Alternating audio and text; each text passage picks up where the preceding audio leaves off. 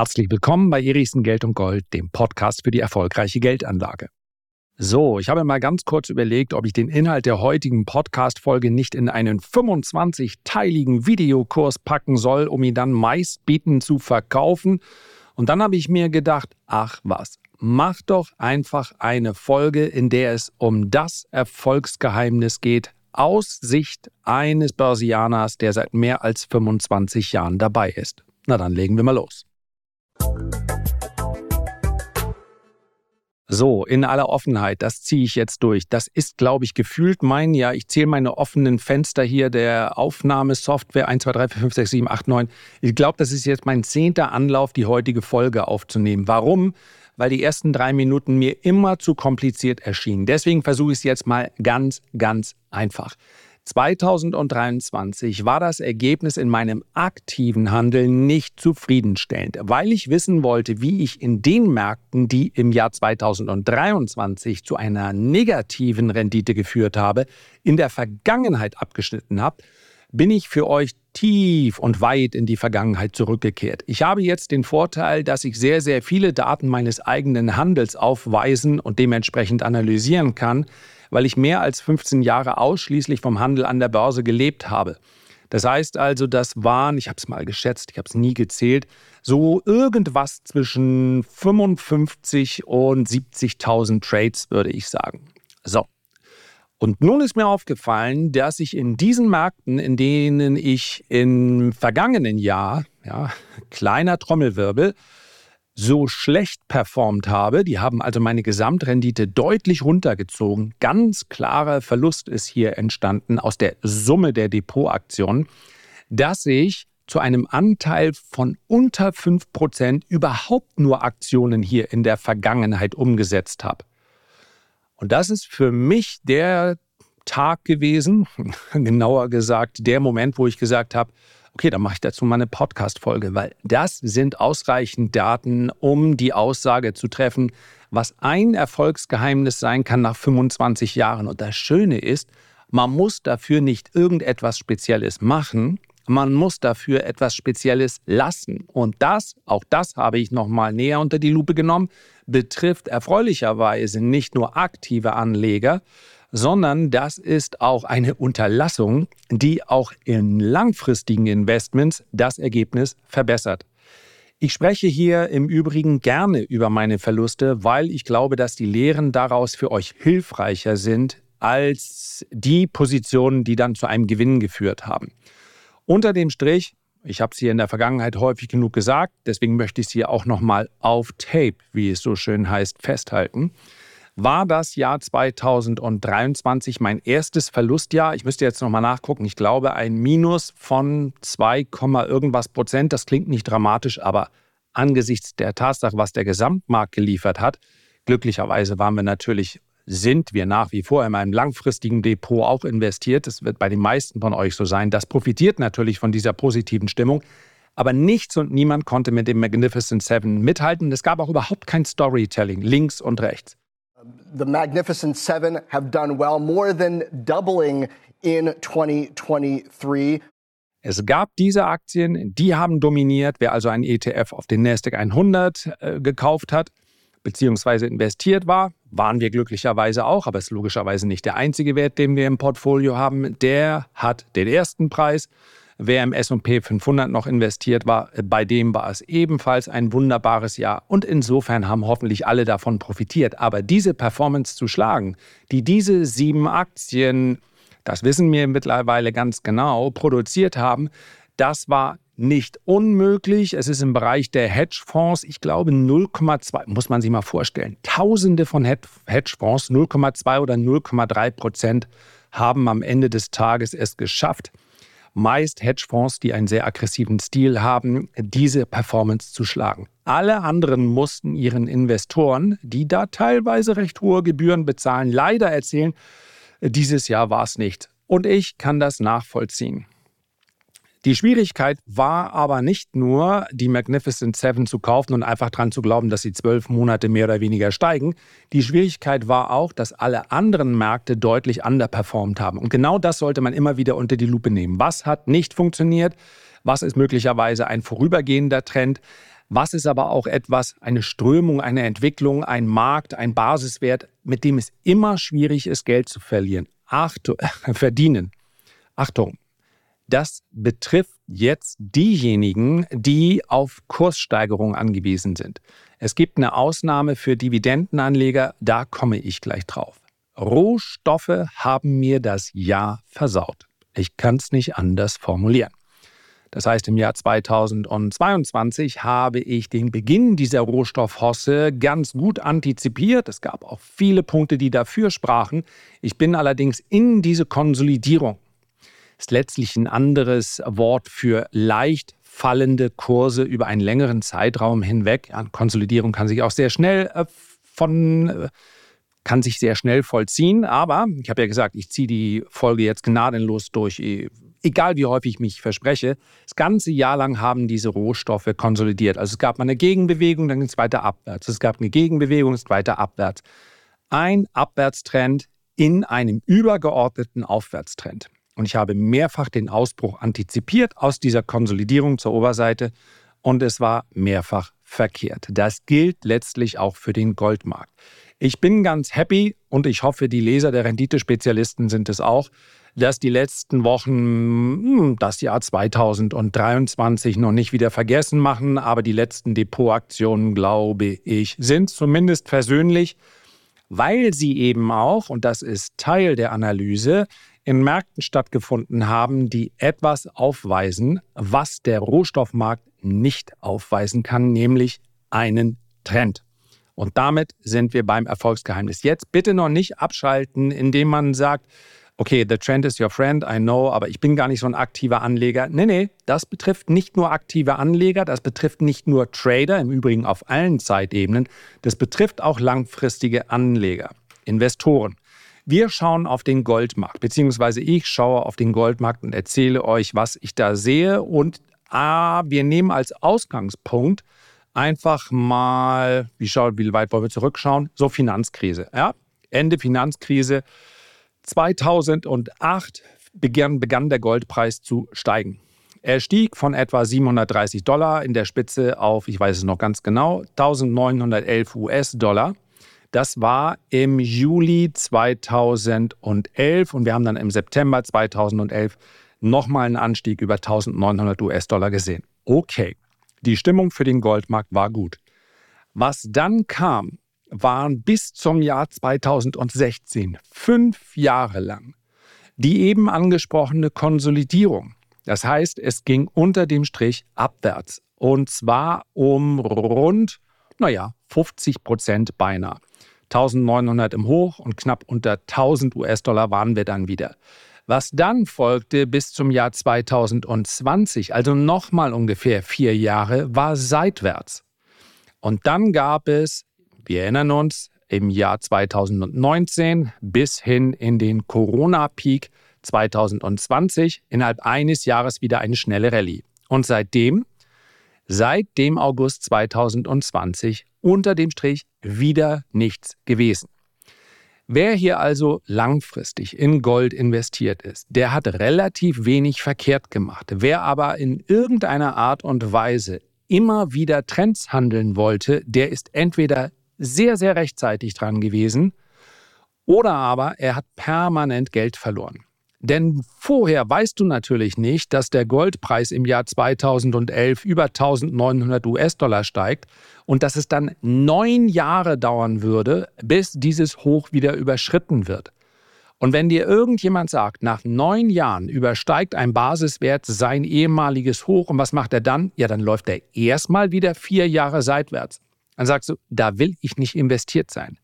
Ich weiß, Gold auf Euro-Basis ist in den letzten 20 Jahren durchaus interessant gewesen, aber jeder, der hier versucht, mit Timing aktiv zu werden, dessen Timing muss nahezu brillant sein. Und das sage ich, ich muss selber lächeln, ja.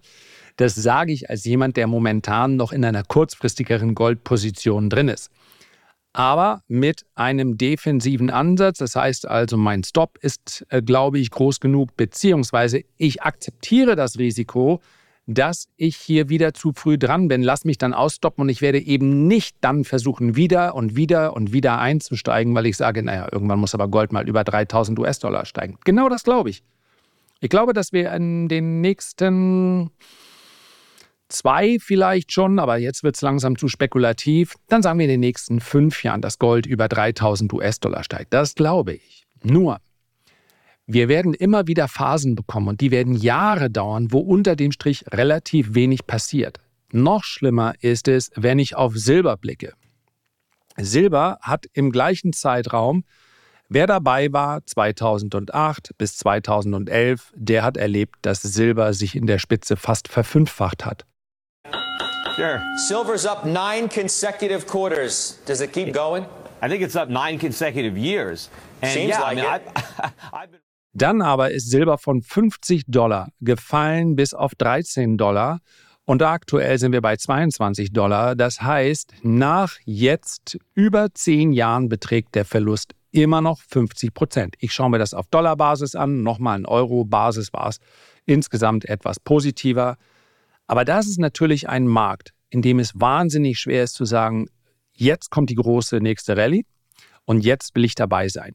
Ich will nicht sagen, dass nicht kurzfristige Depotaktionen, ja, April 2020, wir erinnern uns, im Tief bei 14 Dollar, im Hoch bei 28 Dollar und das Ganze hat gerade mal drei Monate gedauert. Keine Frage. Wer so etwas rechtzeitig erwischt, der kann hier auch Rendite erwirtschaften. Aber das ist übergeordnet alles andere als ein Trend. Zumindest mal, wenn wir über viele Jahre sprechen. Wenn wir über Dekaden reden, dann ist es in Silber immer noch kein Aufwärtstrend. Ja, dann ist es das in Gold. Und das ist eine ganz große und wichtige Erkenntnis und wir gehen noch weiter, weil natürlich ich weiß, Edelmetalle haben nochmal eine spezielle, eine spezielle Aufgabe beim Vermögenserhalt oder Vermögensaufbau, eigentlich Vermögenserhalt. Wenn wir uns die durchschnittliche Rendite anschauen, dann konnte man nach Inflation sein Vermögen erhalten mit Gold, aber nicht weiter aufbauen. Bitte in diesem Fall, ich freue mich über jede Nachricht, in diesem Fall bitte nicht irgendwelche Dekaden raussuchen oder Zeiträume, in es hieß, ja, aber da hätte so und so eine Durchschnittsrendite gehabt, ist korrekt. Wenn wir aber 100 Jahre zurückgehen oder 150 Jahre zurückgehen oder sucht euch irgendeinen Zeitraum aus, außer den letzten 20 Jahren, dann betrug die Durchschnittsrendite im niedrig einstelligen Bereich. Und das ist immer noch okay, ist viel, viel besser als Bargeld, aber es ist nicht zu vergleichen mit der durchschnittlichen Rendite am Aktienmarkt. Warum auch? Es ist am Ende ja ein Anlagemetall, sicher ein tolles und es hat eine große Historie und Gold ist Geld, weiß ich alles.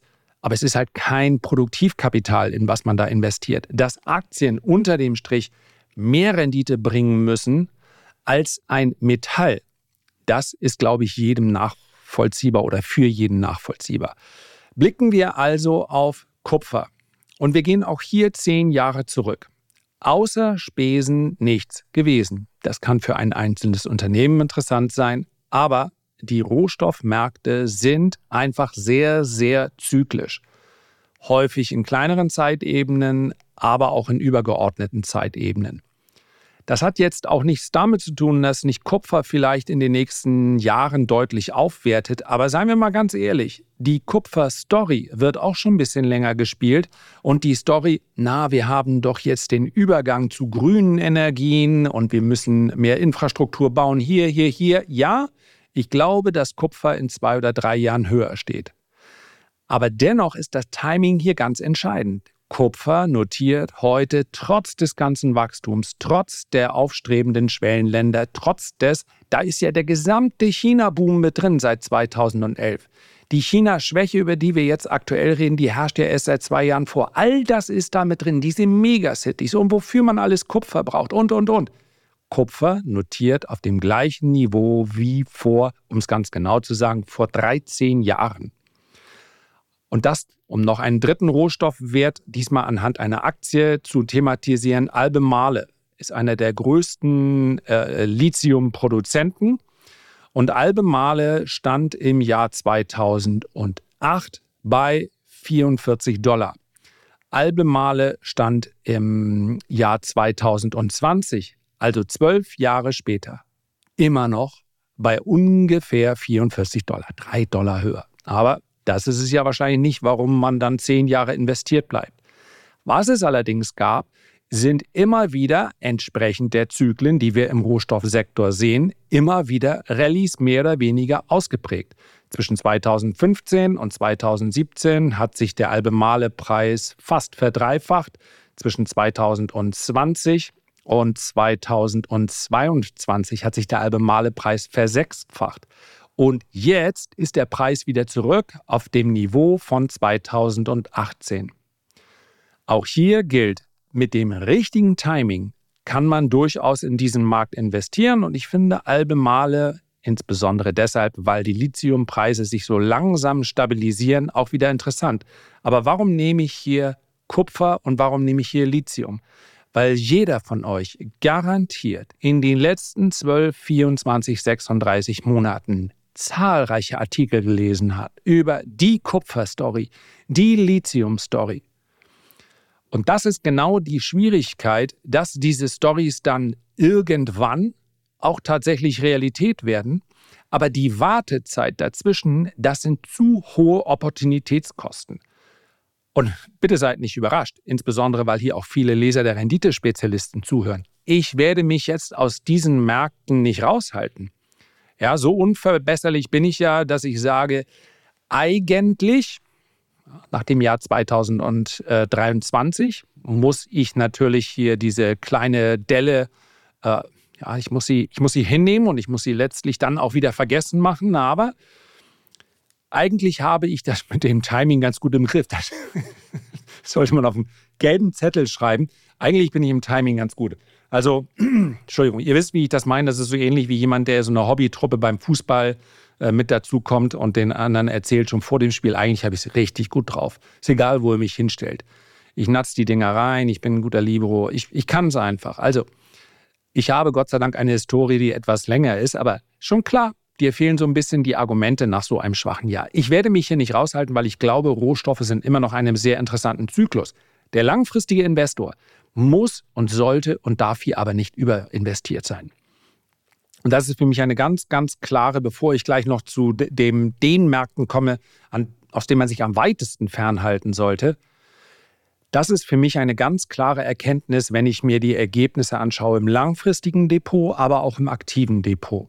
Rohstoffe sind für einen Dividendenanleger interessant, weil selbstverständlich auch in Zeiten fallender Rohstoffe dementsprechend meist bei den allermeisten äh, Rohstoffunternehmen immer noch Dividenden bezahlt werden können. Das hängt dann auch noch davon ab, wie lang sind die Lieferverträge und so weiter. Es ist ja nicht so, dass dann der, bei so einem Abwärtszyklus, dass dann kein Rohstoffhandel mehr stattfindet, dass gar kein Geld verdient wird. Aber die Dividenden sind eben nicht konstant. Ich habe mir allerdings diese Rohstoffaktien, in die ich langfristig investiert bin, insbesondere wenn es um passive Einkünfte durch Dividenden geht, natürlich auch angesehen. Und wir haben hier über die Jahre hinweg so hohe Ausschüttungen, dass es sich durchaus rechtfertigt, hier investiert zu sein mit einem Teil des Kapitals, sicherlich nicht übergewichtet. Dazu gehört eher nicht die einzelne Lithium-Aktie, sondern da spreche ich über die groß, großen Rohstoffproduzenten, Glencore, ich weiß, ist nicht jedermanns Sache, Rohstoffhandel ist da auch noch mit drin, dann haben wir BHP Billiton, äh, Wale, Rio Tinto und so weiter und so fort. Also nicht die Spezialaktien. Und apropos Spezialaktien, wo Timing noch viel wichtiger ist und wo ein langfristiger Investor schlicht und einfach nicht investiert sein muss, sind sämtliche Sparten, in denen noch kein Geld verdient wird. Egal ob grüne Technologie, egal ob überhaupt Technologie von mir aus auch im AI-Bereich, die Erkenntnis steht über allen anderen. Wasserstoff. Es gab zwei Hypes in den letzten 20 Jahren. Schaut euch die entsprechenden Aktien an. Dort wird kein Geld verdient. Ein langfristiger Investor hat hier nicht nur kein Geld verdient, sondern er ist wahrscheinlich, wenn er tatsächlich über mehrere Jahre investiert ist, so tief im Minus, dass er auch noch mal Jahrzehnte braucht, wenn überhaupt, um hier mit diesen Unternehmen ins Plus zu geraten. Das macht keinen Sinn. Cannabis ebenfalls. Wir haben mittlerweile mehr Zulassungen gesehen in den USA als vor einigen Jahren noch prognostiziert. Und dennoch haben diese Unternehmen kein Geld verdient, weil es einfach zu viele davon gibt. Man muss sich auch den Wettbewerb anschauen. Und das ist eigentlich die Erkenntnis ganz wesentlich. Und das gilt es, selber im Depot zu prüfen, wie sind die Ergebnisse, wie sind die Renditen ausgefallen, wie ist es in meinem langfristigen Portfolio, bin ich hier dauerhaft in der Rendite unterhalb des Marktes, ja oder nein, defensiv, konservativ. So sind langfristige Portfolios aufgestellt. Und selbstverständlich im aktiven Handel ist es schwierig, wenn man erst seit sechs Monaten dabei ist, zu beurteilen, wie gelingt mir das und wie nicht. Aber Timing ist eine Disziplin für sich und das braucht man in diesen Märkten. Welche Märkte sind attraktiver? Jetzt wird es ganz frech. Der trendstärkste Markt, Markt war mehr oder weniger derjenige auch, in dem ein Großteil, ich glaube, bis auf eine aller Aktionen im Lars Eriksen Depot bei den Renditespezialisten positiv war, auch prozentual die stärksten. Auch jetzt sieht es so aus, als hätte der Einstieg ganz gut geklappt. Äh, Krypto. Völlig egal, ob man sagt, das ist was für mich oder nicht, das implodiert eines Tages. Ich spreche ja von aktiver Anlage in dem Fall. Und aktive Anlage braucht Trends. Und es gibt nirgendwo einen derart starken Trend momentan wie in den Kryptos. Wer es etwas weniger wild haben möchte, der nimmt US-Aktien. Und das ist keine, ich spreche hier nicht über Portfolioallokation, also einen Großteil seines Kapitals nur in US-Aktien zu stecken. Bei mir sind es im langfristigen Portfolio etwas fünf, etwa 50 Prozent. Aber ein aktiver Anleger sucht nach ständigen Trends. Und diese ständigen und stetigen Trends sind momentan immer noch am stärksten im US-Markt zu handeln. Das ist sowohl für den langfristigen Investor eine Erkenntnis, wer also gesagt hätte, ja, ja, aber diese Märkte sind so teuer ich gehe lieber in die günstigen Schwellenländer. Der hätte in den letzten zehn Jahren so brutal underperformed, dass er jetzt schon eine überragende Outperformance braucht, um überhaupt nur die Durchschnittsrendite aller anderen zu erreichen. Nicht zu viele Experimente. Und wer langfristig in einen Markt investiert, der tut gut daran, sich den langfristigen Trend dieses Marktes, dieser Aktie auch anzuschauen. Der ist in den Aktienmärkten ganz klar aufwärts gerichtet der ist in den Rohstoffmärkten übergeordnet. Das ist auch normal in diesen Zyklen, ganz klar seitwärts gerichtet. Und dann gibt es eben noch die Märkte, in denen kein Geld verdient wird. Und da ist es klar abwärts gerichtet. Ich hoffe, ich habe hier jetzt niemandem den Spaß an der Spekulation genommen. Ich glaube dennoch, dass Rohstoffe in den nächsten Jahren attraktiv sein können aber hier eben nicht einen Großteil seines Kapitals zu investieren, nicht einen Großteil seiner Zeit zu investieren und auch nicht die Mehrzahl aller Depotaktionen umzusetzen, das ist vielleicht ein Erfolgsgeheimnis, welches ich, welches ich gerne nach 25 Jahren mit euch teilen möchte. So, und ich entschuldige mich die, für die Versprecher, aber ich habe es euch gesagt, ich muss es jetzt einfach bis zum Ende durchziehen. Wir hören uns hier am Donnerstag wieder. Diese Woche ist so ein bisschen ja, Learning Week, Wissenswoche. Äh, es geht darum, wie man aus einem Trend, aus einem steigenden Trend, als aktiver Anleger am besten rauskommt. Denn wer weiß schon, wann so ein Trend endet? Wann steigt die Nvidia-Aktie mal nicht mehr? Also, wenn euch das interessiert, dann würde ich mich sehr freuen. Dann bitte den Podcast abonnieren. Darüber würde ich mich dann fast noch mehr freuen. Und am allermeisten freue ich mich, das sage ich auch gleich nochmal, das Outro wird ja von mir separat besprochen. Am allermeisten freue ich mich, wenn wir uns gesund und munter beim nächsten Mal wiederhören. Herzlichen Dank für deine Aufmerksamkeit. Ich freue mich, wenn wir uns beim nächsten Mal gesund und munter wiederhören. Bis dahin alles Gute, dein Lars.